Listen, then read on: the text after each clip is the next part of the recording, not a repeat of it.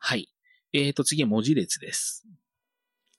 えっ、ー、と、文字列。えっ、ー、と、ストリングは文字列が変結されたものです。えっ、と、PHP では文字は1バイトと同じです。あもうすごい説明だな。つまり256個の異なる値を使用可能です。これは PHP がユニコードをネイティブにサポートしてないことも表します。文字列型の詳細を参照してくださいということで、えっ、ー、と、この注意事項日本語化されてないな PHP の7だとこうで、まあ文字列32ビットのところではどうのこうのというのが書いてあるんですけど、まあ文字列の最大値は2ギガですっていう話が書いてあるんですが、まあそんなでかい文字列を入れるといろいろありそうですね。えー、っと、まあ、文字列の説明をきっちりすると、はーってなる方もいるかもしれないんですけども、えー、っと、文字といっても、まあ、コンピューターは内部的には全部数値で表しているので、えっと、文字コードと呼ばれるものがあります。えっと、スペースが何番で、A、アルファベットの A が何番でみたいな感じの、まあ、コードが振られていて、文字コードと呼ばれるものなんですけど、その文字コードが振られていますよということですね。で、漢字とか、そういうひらがなとかっていうのは、それとはまた別格の、えっ、ー、と、方式で格納されるんですけども、そういったところは、まあ実際文字列を使う場合にはあんまり意識しないでいいことではあるですね。まあここは本当に、えっ、ー、と、マニュアルとしてこういう説明をしとかないといけないっていう意味で言う話ではあるんですけども、まあ、ユニコードをネイティブでサポートしてる、してないっていう違いを、えっ、ー、と、意識しないといけないプログラマーの人たちはそんなに多くはないのはないので、えっ、ー、と、そんなに気にする必要はないかもしれないですが、まあ、そもそも文字コードというものがあって、みたいなのはちょっと覚えておいていただいた方がいいかもしれません。で、構文。文字列リテラルは4つの異なる方式で指定すること、指定することが可能ですということで、引用符、二重引用符、ヒアドキュメント、入読っていう構文というものですね。入読構文は PHP5.3.0 以降で使えるということです。では、この4つを一個一個細かく説明をしていきます。あー、ピあこの文字列長いなはい、頑張って いきましょうか。これ文字列で終わるな、今回。はい。引用符ってやつですね。文字列を指定する最も簡単な方法は、引用符。えっ、ー、と、文字で言うと、シングルコーテーションというやつですね。シングルコーテーションで囲む。まあ、くくるということですと。引用符をリテラルとして指定するには、バックスラッシュでエスケープする必要がありますということで、結局あの、シングルコーテーションで、シングルコーテーション ABC、シングルコーテーション閉じるみたいな感じでやると、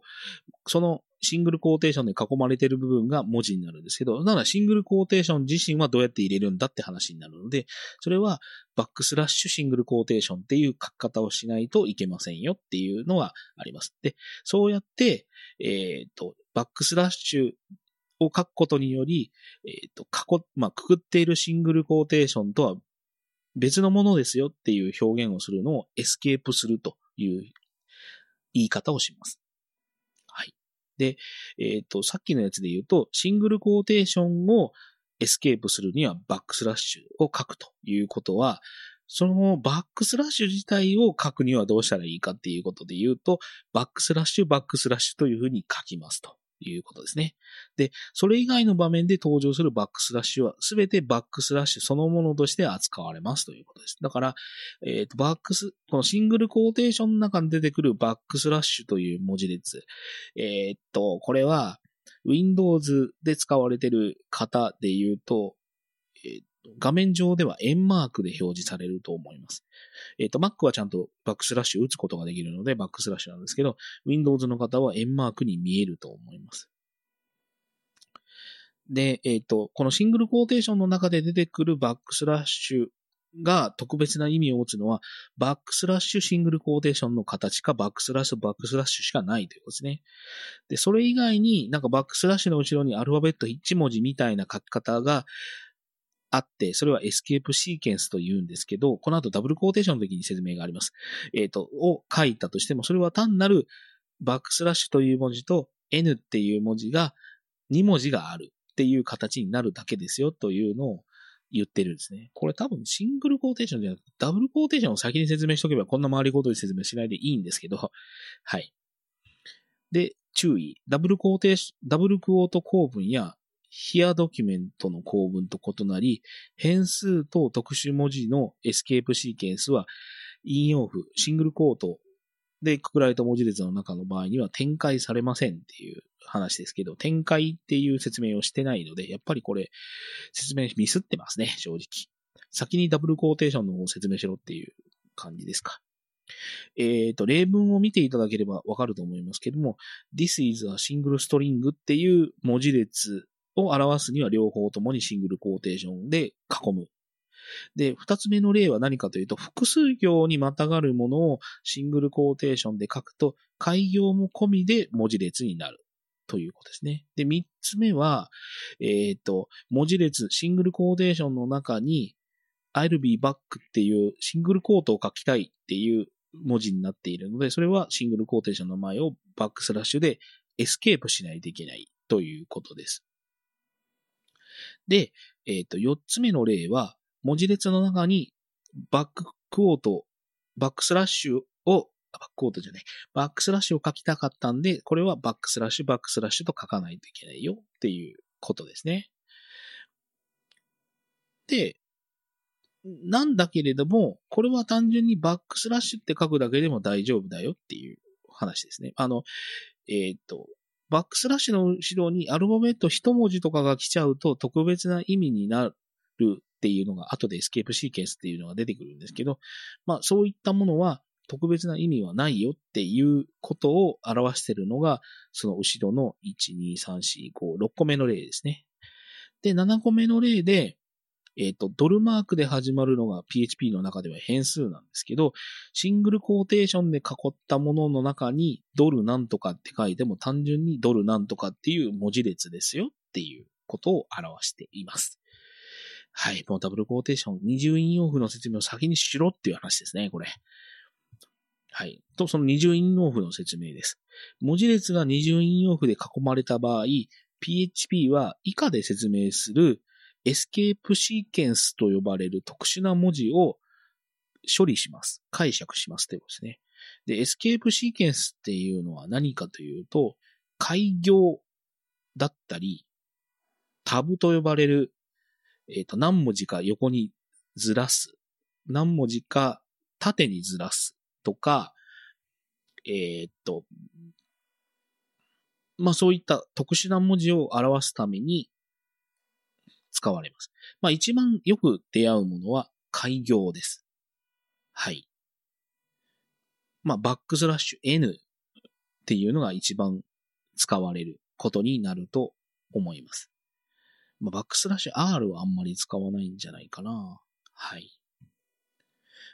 まあ、この改行もいろいろ歴史的な理由があってややこしいことになってるんですが、今回はその説明はしません。はい。で、繰り返しますが、この他の文字をエスケープしようとしたときには、バックスラッシュも出力されますということで、えっ、と、PHP 5.1.1より前のバージョンでは、バックスラッシュ、波カッコドルバー、波カッコのバックスラッシュは出力されません。へえ。へえ。こんな書き方はしたことないかな？えっ、と、しかし二重インフオフでくくられた文字列で最も重要なのは変数名が展開されることです。詳細は文字列のパースを参照してくださいということで、えっ、と、これは変数の説明のとこに書いてあるのかな？えっ、とですね、PHP という言語はダブルコーテーションで囲むのとシングルコーテーションで囲むので意味が変わるということです。で、えっ、と、これは Python では変わらないとか、この言語ではシングルコーテーションもダブルコーテーションも同じ、あ、JavaScript も一緒ですね。えっ、と、えっ、と、そういうふうにシングルクォートとダブルクォートが同じ意味で使われるっていう言語がまあ多数ある中で、PHP はダブルコーテーションの中での、S、ダブルコーテーションはエスケープシーケンスが使える、変数が展開されるという特殊な動きをする文字列になります。で、そういった特殊な機能が必要ない場合はシングルコートを使うということですね。で、えっ、ー、と、これは多分いろんな方針の方がいらっしゃると思うんですけど、私個人の指針としては、基本的にはシングルコートで書く。で、変数を展開しなければならない。もしくは、えっ、ー、と、海洋等のエスケープシーケンスを使わないといけない場合にのみ、ダブルコーテーションをわざわざ使うという方針で私はやっています。これはあくまでも私の指針です。はい。あ、うんちが多いですね。で、ヒアドキュメント。今回ちょっと長、長くなりますね。文字列まで頑張って配列からはちょっと次回に回します。えっ、ー、と、ヒアドキュメント。で、文字列をくぐり別の方法としてヒアドキュメント構文というのがあります。この場合、ある ID、ID っていうのは、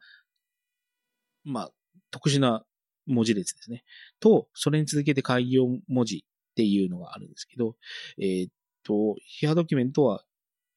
小なりという文字を3つ並べるの後に指定し、文字列を置いた後で同じ ID でくくる、くりを閉じるために置きますと。シューター ID はその行の最初のカラムから始める必要があります。えっ、ー、と、使用するラベルは PHP の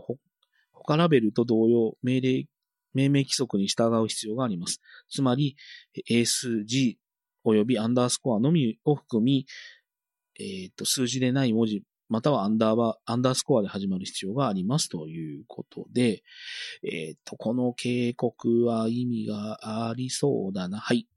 えっ、ー、と、非常に重要なことですが、シューター ID にある行にはセミコロン以外の文字、文字が含まれていてはならないことに注意しましょう。特に ID にはインデントしてはならないということを、セミコロンの前に空白やタブをつけてはいけないことを意味します。えっ、ー、と、集団 ID の前の最初の文字は使用するオペレーティングシステムで定義された開業である必要があることにも注意します。注意を要します。これは例えば Windows ではバックスラッシュ R となります。あ、マッキントッシュでもバックスラッシュ R となります。最初の区切り文字の後にまたは開業を入れる必要がありますということで、あ、もうめんどくさい説明してあるな。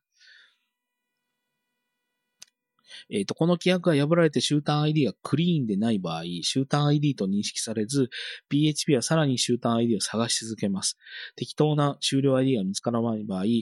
スクリプトは再始業でパースエラーを発生させます。これ2回前ぐらいに言ったことではあるんですけど、えっ、と、入力間違いをしている行でエラーが起きないパターンの一つ目ですね。えっ、と、ヒアドキュメントというのはすごい便利な使い方ができるんですけれども、まあ、この有効な例のところを見ていただくとわかるんですけど、えっ、ー、と、複数行にまたがるような文字を、こう、ブロックとして書きたい場合は、こんな書き方ができますよというものですね。僕もこの、えっ、ー、と、ヒアドキュメントすごい好きでよく使うんですけど、ちょっと書き方に癖があって、えっ、ー、と、頭に空白が入ってると集団が判定されないみたいなとかがあるので、これを気をつけて使ってください。あの、こういう PHP でコードを書く以外でも、こう、プログラミングゲームでコードを書くときに、インデントと呼ばれる、その、文字下げって言うんですけど、えっ、と、そういうのを使いたくなるんですけど、このヒアドキュメントはそのインデントをしたらダメなものの一つなので、えっ、と、気をつけてください。他の言語ではインデントありヒアドキュメントっていうのはあるんですけど、PHP にはないです。はい。で、ヒアドキュメント構文をクラスのプロパティの初期化に用いることはできません。クラスの説明はまだしてません。えっ、ー、と、PHP 以降では変数を組まないヒアドキュメントでは、この制約はなくなりましたということで、これはまあ後で説明出てくるでしょ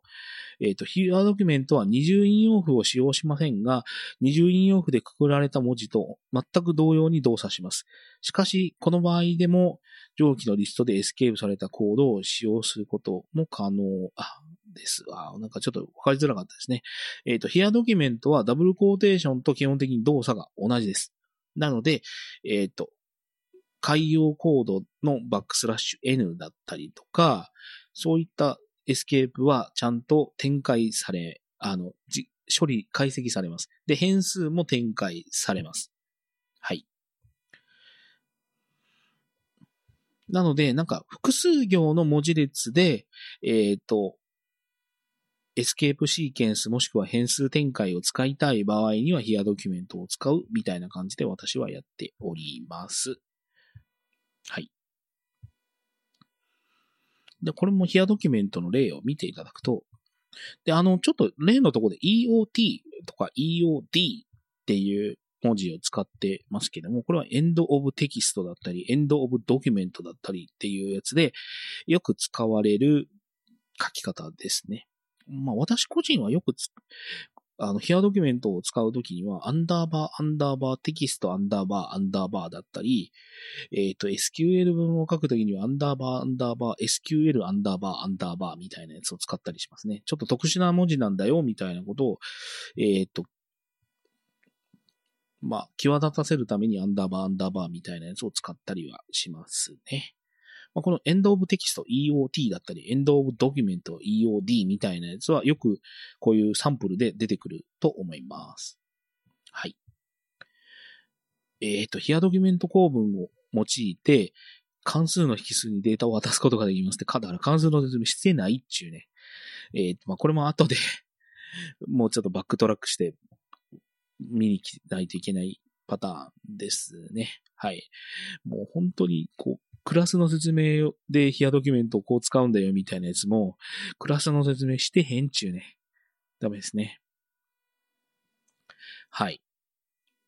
で、えっ、ー、と、ざーっと降りていって、まあ、ちょっと重要なやつで言うと、PHP 5.3.0以降では、ヒアドキュメントの宣言をダブルコーテーションで囲めるようになりましたということで、えっ、ー、と、この例文で言うと、エコー、小なり小なり小なり、フーバー、と直接書くことも今までできた、あ直書くことしかできなかったのが、えっ、ー、と、5.3.0では、この区切り文字を強調するために、小なり小なり小なり、ダブルコート、フーバー、ダブルコーテーション、閉じるとやって、何行か書いて、集単文字として先頭からフーバー、あの、セミコロンっていう書き方ができます。で、これの罠は何かっていうと、始まりのとこはダブルコーテーションで囲うんだけど、最後は囲まないです。はい。で、なんでこのダブルコーテーションっていうのができたかというと、ニュードックっていうのがあります。で、これは何かというと、えー、っと、ヒアドキュメントは複数行のダブルコーテーションと同じ動きをするものだということで言うと、あの、ナウドックっていうのは、複数行で書ける、変数展開とか、エスケープシーケンスを解析しないヒアドキュメントっていうことですね。はい。だから、えっ、ー、と、NowDoc はヒアドキュメントと似てますが、ヒアドキュメントがダブルクォートで囲まれ、囲んだ文字列として扱われるに対して、NowDoc はシングルクォートで囲んだ文字列として扱われます。えっ、ー、と、NowDoc やの使用方法はヒアドキュメントとほぼ同じですが、その中身についてはパース処理が行われません。ただの文字列ってことですね。えっ、ー、と、PHP のコードや大量のテキストを埋め込む際にエスケープが不要になるので便利ですと。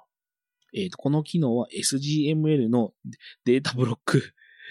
ブロック内のテキストをパースしないことを宣言するというのと同じものですということで、まあ、あの、初心者の方がここを見たときに、ああ、SGML のあれと一緒なのねって思うかっていうと絶対思わないでしょうね。いや、はい。で、NowDoc の書き方は、ヒアドキュメントと同じように、えー、っと、小なり小なり小なりっていうのは3つ書きますと。しかし、その際に書く続く識別詞をシングルコートで囲んで書くと。だから、小なり小なり小なるシングルコート EOT シングルコートのように書きます。ヒアドキュメントの識別詞に関する決まりがすべて NowDoc の識別詞にも当てはまります。特に終了識別詞の書き方に関する決まりに注意しましょうということで、えっ、ー、と、さっきと一緒ですね。えっ、ー、と、小なり小なり小なりシングルコート EOD シングルコートって書きますけど、集団にはそのシングルコートは書いてはダメです。はい。ということですね。で、NowDoc のサポートは5.3.0で追加されましたよということです。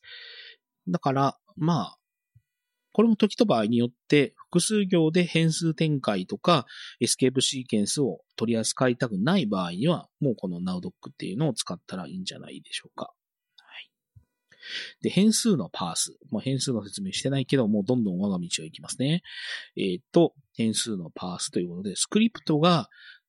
えっ、ー、と、二重引用符、ダブルコーテーションでくくわれ、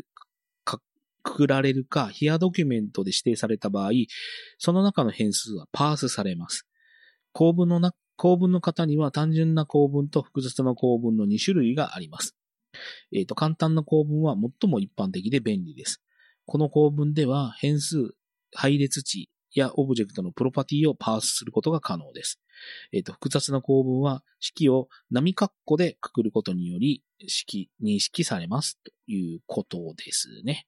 で、えっ、ー、と、簡単な構文ということで、えっ、ー、と、ドル記号、ドルを見つけると、パーサーは有効な変数名を形成することが可能な最長のトークンを取得します。えっ、ー、と、変数名の終わりを明示的に指定したい場合は、変数名を波括弧でしてくってくださいという話なんですけど、えっ、と、変数の説明しないですね。えはい。で、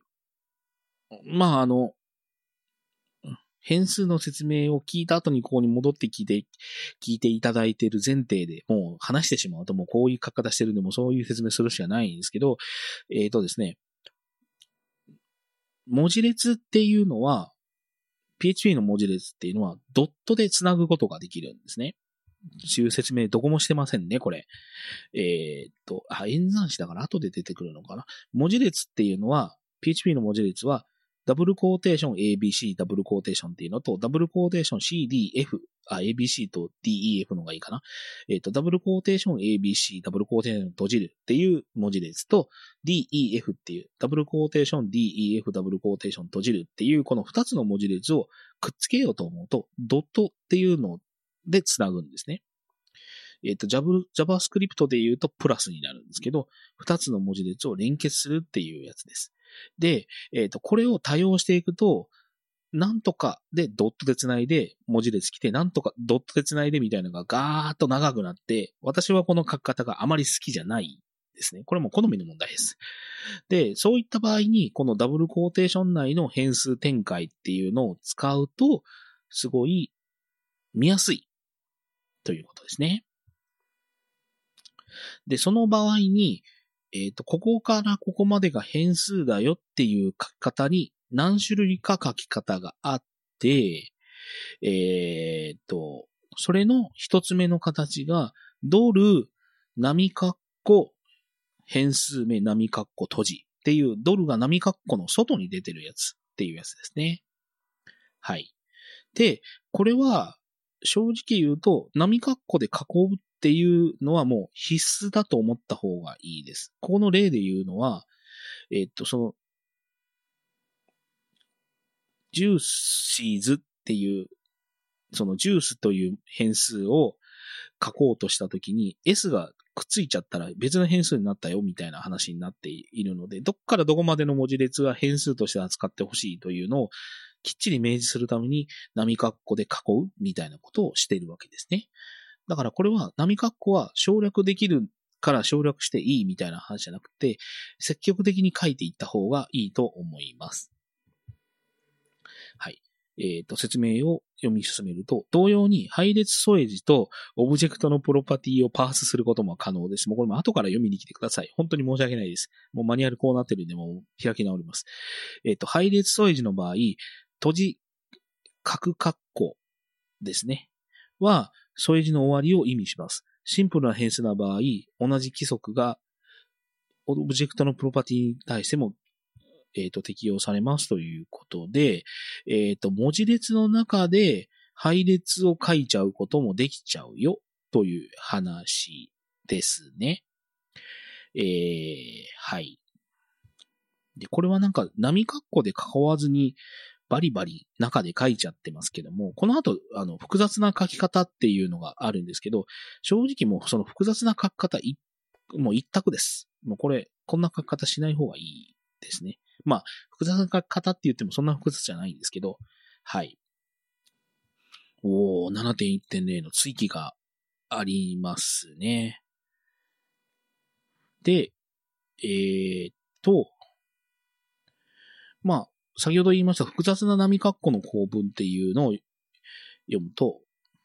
この構文が複雑、コンプレックスな構文と呼ばれているのは、構文が複雑であるからではなく、この方法では複雑な式を含めるからです。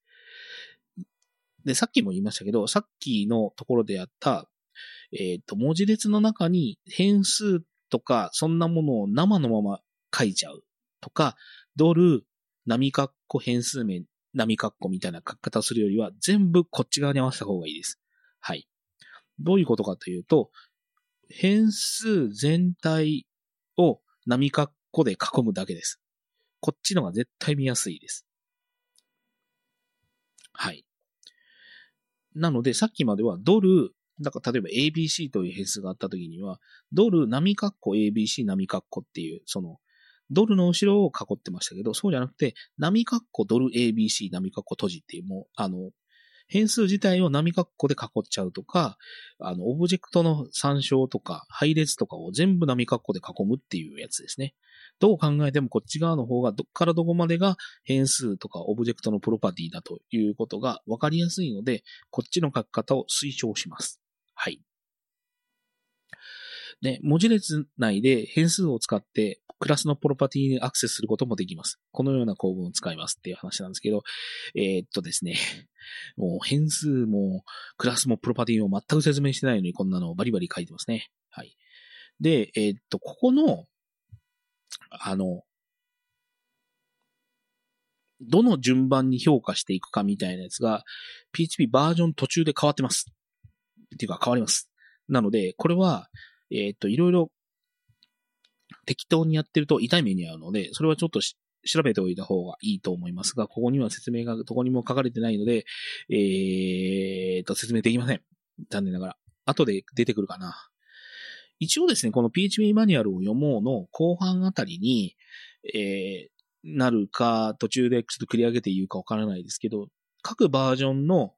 えっ、ー、と、移行方法みたいな、こ章があるんですね。だから5.3から5.4への変更方法みたいな、そういったところで細かく説明することになるかなと思います。はい。えっ、ー、と、注意ということで、えっ、ー、と、ドル、まあ、波括弧ドル、波括弧閉じの内部における関数やメソッドのコール、静的クラス変数、クラス定数は PHP5 から動作します。しかし、アクセスする値は文字列が定義されたスコープにおける変数名として解釈しますということで、えっ、ー、と、一つの波括弧で関数やメソッドの返り値、クラス定数や、えっ、ー、と、定、性的クラス変数の値にはアクセスできませんということで、ああ、なるほどね。なんかいろいろめんどくさい使い方はできないよっていうことですね。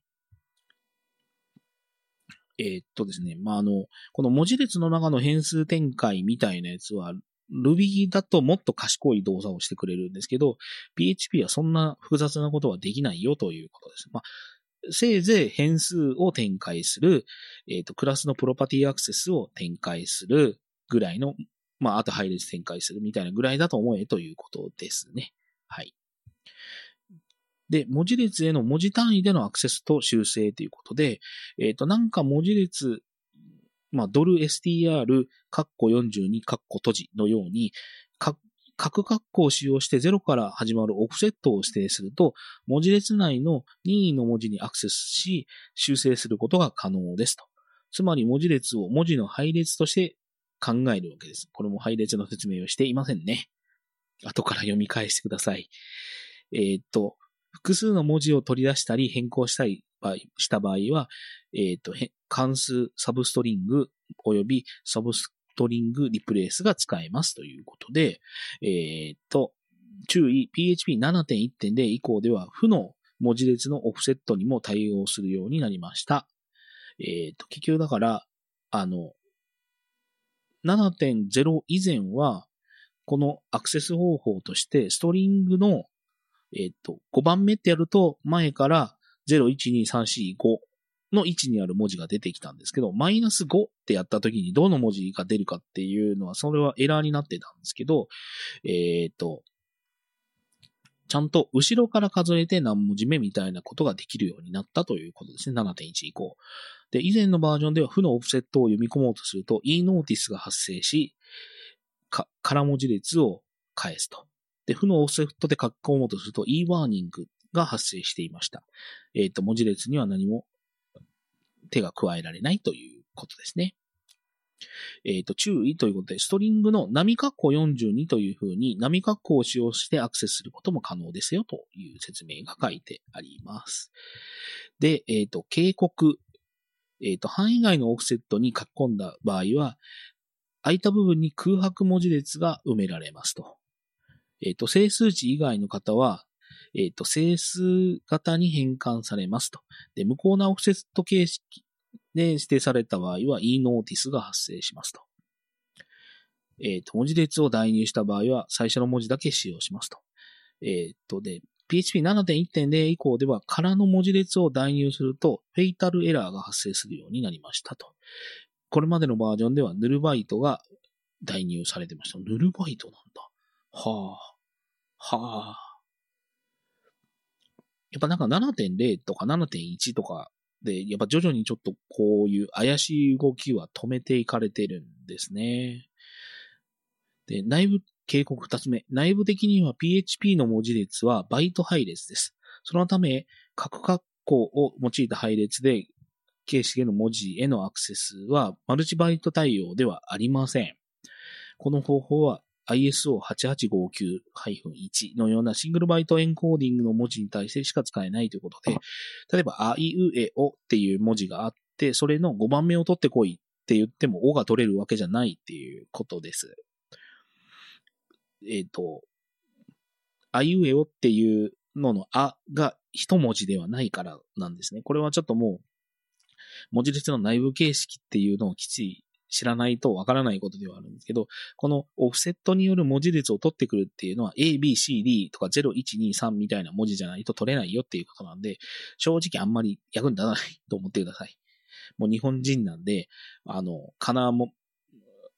カタ漢字、カタカナ混じりの文字を使わないといけない宿命があるんで、はい。さあ、次の注意。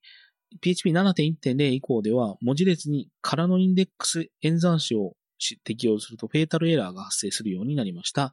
え、ー、とこ、これまでのバージョンではエラーにならず、文字列が配列に変換されていました。ああ、なるほど。挙動がだいぶ変わってるということですね。っていうのが、いろいろ例として出ております。うわー、すげえ面白いのが残っている。えっ、ー、と、例は一個一個また余裕がある方は見てください。ちょっと何が面白いかっていうと、えっ、ー、と、波括弧を使用したもう一つの方法、PHP6 で廃止予定ですって書いてありますね。えっ、ー、と、6が廃止されちゃいましたね。はい。で、えっ、と、PHP5.4 以降では文字列のオフセットは整数あるいは整数とみなせる文字列に限られるようになりました。それ以外の場合は警告が発生しますと。以前の場合では、例えば、風のようなオフセットを指定しても単にゼロにキャストされるだけでした。もうひでえ動作ですね、これ。はい。というわけで、まあ、あの、このオフセットで文字列を取ってくるみたいなやり方は、正直、あんまりお勧めできません。はい。あの、日本人がやる場合。はい。で、注意がいくつかあるんで、いきます。その他の型の変換、配列や適切なインターフェースを実装したオブジェクトを除くに対して、えっ、ー、と、波か、角括弧や波括弧でアクセスすると何もメッセージと出さずに単にヌルを返しますとかですね。注意。PHP5.5 以降では、文字列リテラルの中に、文字列リテラル内の文字に対して、角括弧や波括弧でアクセスできるようになりましたということですけど、まあ、この部分文字列取ってくるみたいなやつはあんまり使えないですね。えっ、ー、と、便利な関数及び演算子。えっ、ー、と、文字列は、ドット結合子で結合することが可能です。あ、ここで説明されてた。先、先に言っちゃった。はい。えっ、ー、と、ドットで連結することができるってことですね。で、プラスではできないよっていうことです。えー、他の言語では、大抵はプラスです。で、なぜか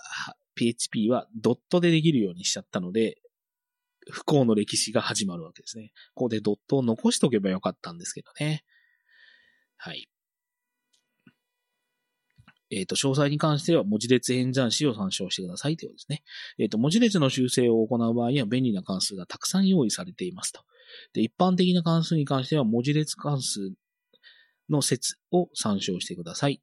えっ、ー、と、高度な検索、置換を行う正規表現に関しては、え、ー、と、パール及びポジックス拡張の2種類がありますが、それぞれの説を参照してくださいと。で、えっ、ー、と、URL 文字列用関数や文字列の暗号化、複合化の関数、mcrypt、mhash もありますと。最後に探しているものがまだ見つからない場合は、文字列型の関数も参照してくださいということで、えっ、と、PHP は文字列と配列っていうのは本当にすごい簡単に扱いたいという欲求が多かったんでしょうね。すごい細かい関数がいっぱいあるので、それはまた関数リファレンスのところで逐一、えー、っと、よ、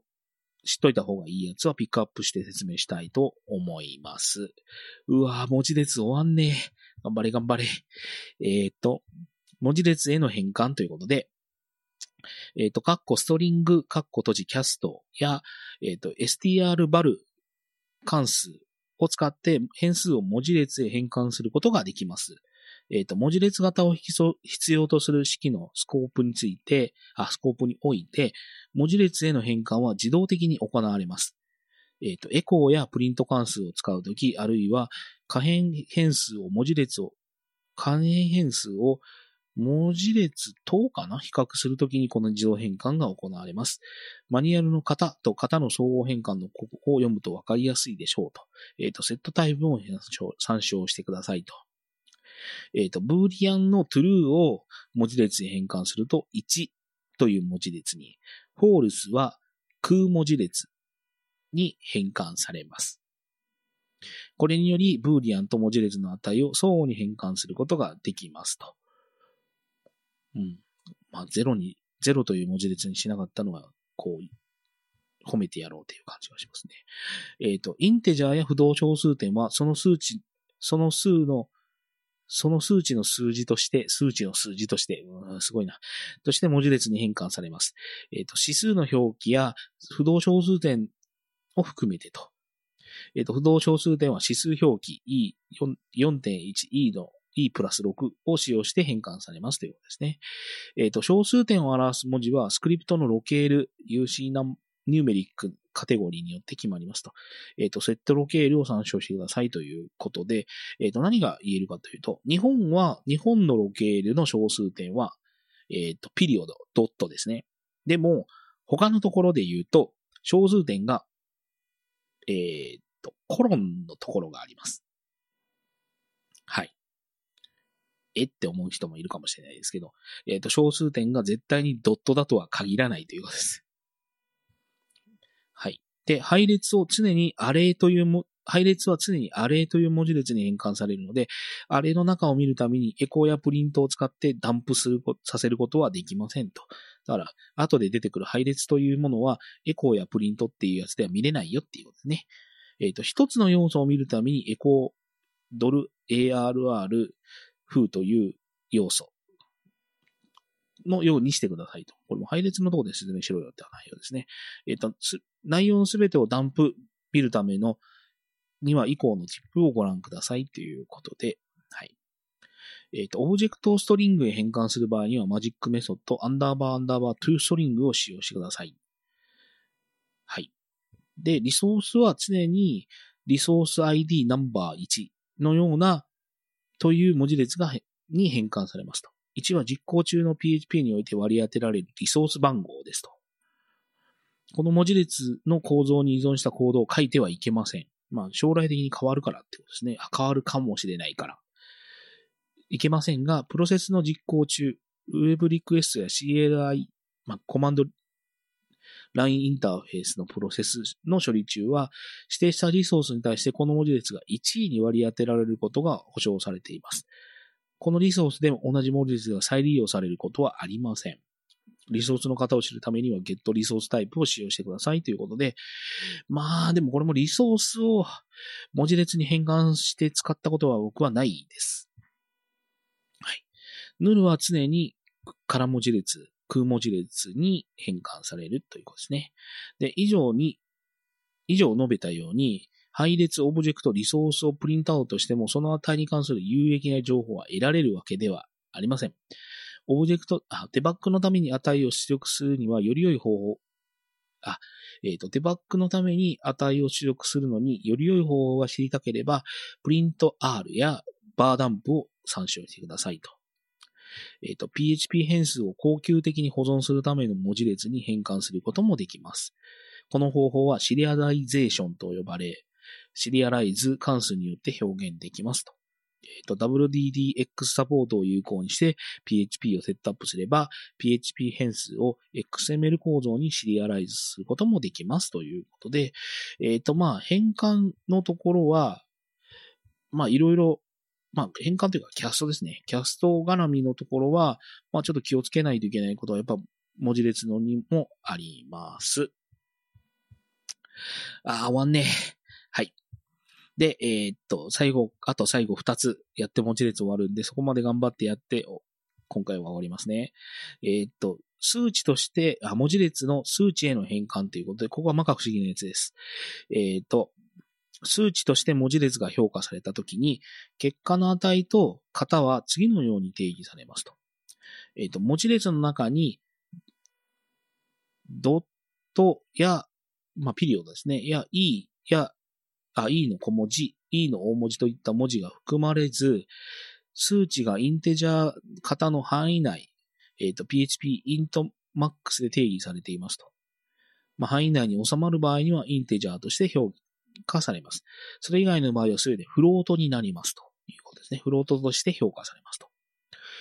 で、ここまではまあいいとしましょう。この後がやばいです。えっ、ー、と、文字列の最初の部分により値が決まります。文字列が有効な数値データから始まる場合、この値が使用されます。その他の場合、値は0となります。有効な数値データは符号オプションあ、符号はオプションだということですね。符号の後に一つ以上の数字、オプションとしての小数点を含む、まあ、一つ一つ以上の数字、オプションとしての指数部が続きます。指数部は E の小文字、または E の大文字の後に一つ以上以上の数字が、まあ、続く形式ですということなんですけど、やばいのは何かというと、10A、10A みたいな、あの、文字列が入ってきた時に、そいつがいくつになるんだっていう話なんですね。で、10A っていうのは、これは数字じゃないんですよ、正直。でもそれは PHP が、えっ、ー、と、変換すると10になるんですね。もう残念なことに。だから先頭について、あまあ、文字列の頭から見て、数字だと解釈できるところは頑張って数値として解釈しちゃうよっていう、まが不思議な仕様なんですよ。僕この仕様大嫌いなんですけど、えっ、ー、と、そういうようなものになっております。なので、これは罠なので、えっ、ー、と、いろいろ気をつけた方がいいと思います。はい。えっ、ー、と、この変換に関する詳細は Unix のマニュアルページ、strtod、カッコ3を参照してくださいということで、まあ、マニュアルを見ろっていう話なんですけどね。まあ、これの挙動に引っ張られてるからということなんだと思いますけど、まあ、正直なところ、もう、そんな、こう、おせっかいなことは次第でよくて、こう、完全な数値として表されてない文字列なんだとしたら、もうエラーバンで吐けって、個人的には思いますね。えっ、ー、と、本節の例を試したい場合は、その例をカットペースしてから動作を確認するために次の行に挿入してくださいっていうことで、えー、っと、こういうやつでやると中身がわかりますよということですね。で、えー、っと、最後にちょっと書いてあるのが C 言語で行われるように数値に変換することで一つの文字のコードを取得できると期待してはいけませんと。文字と文字コードを相互に変換するためには ORD と、えっ、と、キャラ、CHR 関数を使用してくださいということで、えっ、と、文字コードを知りたかったら、特殊な、それ用、専用の関数をちゃんと使えっていうことですね。やっと終わるぞ、文字列。はい、最後です。えっ、ー、と、文字列型の詳細。えっ、ー、と、PHP における文字列型は、バイトの配列と数値型、バッファー帳で定義されています。わあ、これ、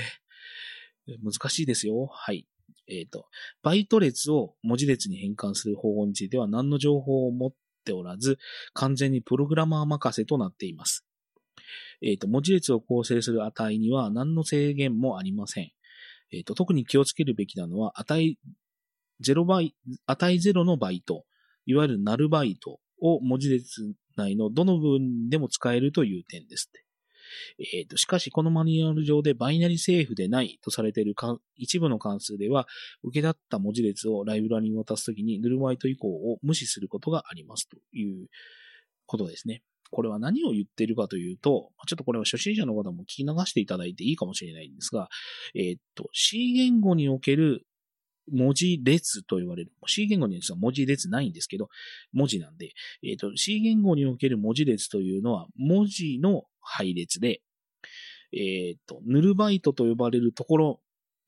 ヌルバイトが出てくるところまでが文字列として扱うという規約になってるんですね。でも、PHP はそうじゃないということです。もともと PHP の文字列というのは、どんだけの長さを持っているものなのかっていう長さも保持しているので、えっ、ー、と、ヌルバイトがあるところまでが文字列だみたいな、えっ、ー、と、管理をしてないということですね。はい。で、続けていきますと、PHP の文字列の正体を知ってしまえば、なぜ PHP にはバイト型が存在しないのかもわかります。つまり文字列型がその役割を持っているのです。テキスト型テキスト以外のデータ、例えばネットワークソケットから読み込んだ任意のデータを関数、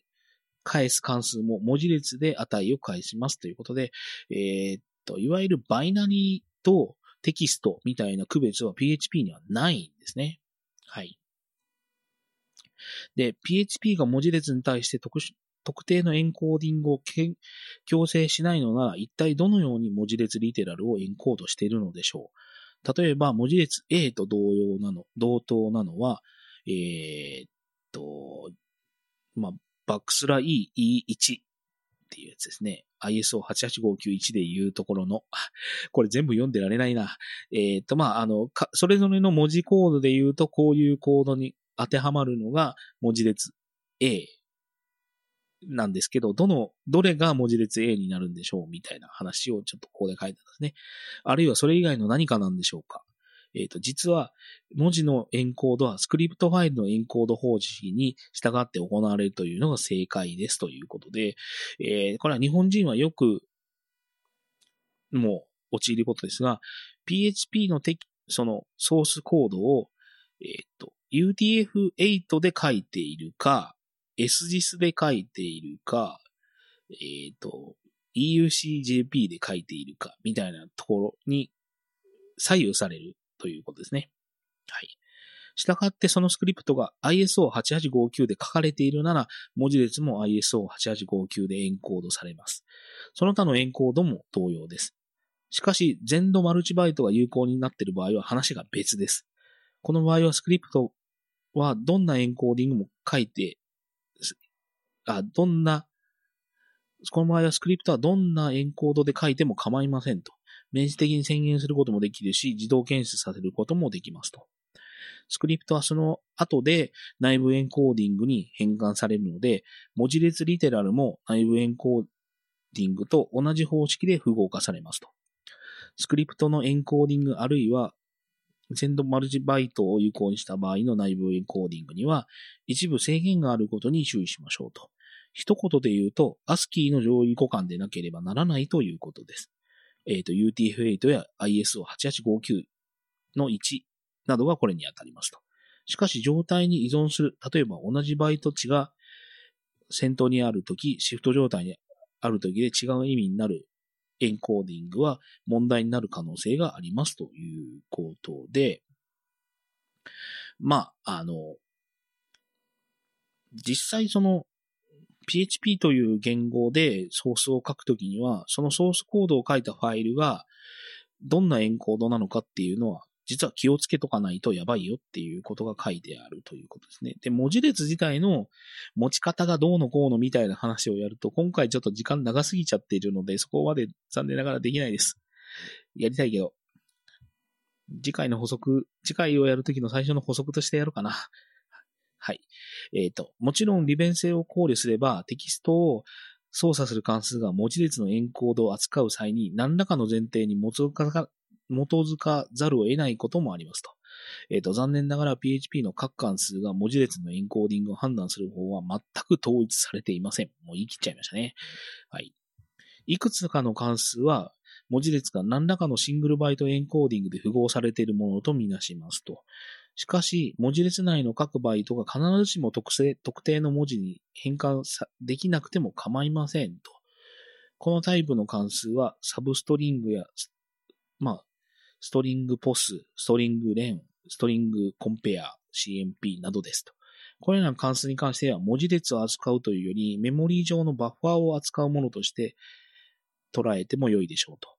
つまりバイト列とバイトオフセットで考えるということです。ということで、これはもうちょっと軽めに言うと、えー、サブストリングとか、ストリングボスとか、ストリングレンとか、ストリングコンペアみたいなやつで、えっ、ー、と、日本語の文字列を扱うと、問題になることがあるよということです。で、問題があることがあるので、それぞれに対して、日本人がよく使うやつで言うと、MB アンダーバーと呼ばれるマルチバイトで扱うための関数が別途ある場合が多いですね。MB サブストリングとか MB ストリングレンとかっていうのがあるやつってことですね。ああ、その後書いてありましたね。文字列のエンコードを受け取る関数もありますと。エンコーディング情報を省略したときにはデフォルトを用意することもあるでしょうと。このタイプの例は、HTML entities や大半の MB ストリング関数ですということですね。なので MB なんとかで始まるやつとかは、そういった日本語をちゃんと扱えるように作られた関数だということです。えっ、ー、と、現在のロケール、えっ、ー、と、セットロケールを参照してください。を使うけれども、処理はバイト単位で行うという関数もあります。えっ、ー、と、このタイプの関数は、ストリングケースコンペアや、ストリングトゥアッパー、そして UC ファーストです。つまりこれらの関数はシングルバイトエンコーディングしか使えず、さらにエンコーディングとレキュールがマッチしてなければならないということですと。例えば、ストリングトゥアッパーというのに A という A の小文字を与えたときに、正しく大文字 A を返すには、ロケールを正しくした上で、あの、小文字の A をシングルバイトで符号化しておかなければならないということですね。仮に UTF-8 を使っていたとすると、正しい結果は返されないでしょう。さらに、現在のロケール設定によっては返される文字列が壊れてしまう場合があります。ということですね。はい。えっ、ー、と、最後に文字列が特定のエンコーディング、例えば UTF-8 であることを前提としている関数がありますと。えっ、ー、と、イントル、インターナショナルかな？ちゃうな。なんか何の略だろう。や、の関数や PCRE、えっ、ー、と、パールの正規表現関数ですね。えっ、ー、と、有就職時を使う場合のみの多くがこのタイプになりますと。また関数の目的で、目的上、UTF-8 アンダーバーデコード関数は入力が UTF-8 であることを前提とし、UTF-8 エンコーディング関数は入力が ISO8859 の1であることを前提としていますと。いうことですね。はい。まあ、こあ、でも HTML スペシャルキャラクターズの説明がここに書かれていなかったですね。えっ、ー、と、HTML スペシャルキャラクターズもちょっと文字コードは基本つけないといけないですね。はい。えっ、ー、と、結局ユニコードを使うプログラムをきちんと書くには、うまく動かない関数を、の、あ、うまく動かない関数を使わないように注意するしかないということです。まあ、あの、どれがちゃんと動くか動かないかを理解して使えよということですね。えっ、ー、と、特にデータを破壊してしまう可能性のある関数は使用を避け、きちんと動作する関数を使うようにしましょうと。えっ、ー、と、イントルや MB ストリング関数を選択すると良いでしょうと。しかし、ユニコードをまともに扱える関数を使うというのは単なる始まりに過ぎません。例えば関数型、関数側でユニコードを扱う関数があったとしても、ユニコードに関、ユニコードの使用に関する知識は不可欠です。えっ、ー、と、例えば世の中には大文字と小文字しかしない、しか存在しないという思い込みで作ったプログラムはうまく動かない可能性がありますということですね。あの、第何回だったかな？ちょっと忘れましたけど、あ、あの、あれか。簡易チュートリアルの説明をさせていただいた時ですかね。言いましたけど、えっ、ー、と、最終的に我々日本人がプログラムを書く場合に、残念ながら、マルチバイトのエリアで住んでいるので、そういった文字コード、文字エンコーディングというのがどうなっているかっていうのはもう避けて通れないんですね。だから、欧米のプログラマーよりも一個気をつけないといけない範囲が増えていて、もうそれをもう避けて通れないので、まあそこはきちんとどういうことなのかっていうのは理解して使いましょうということになります。はい。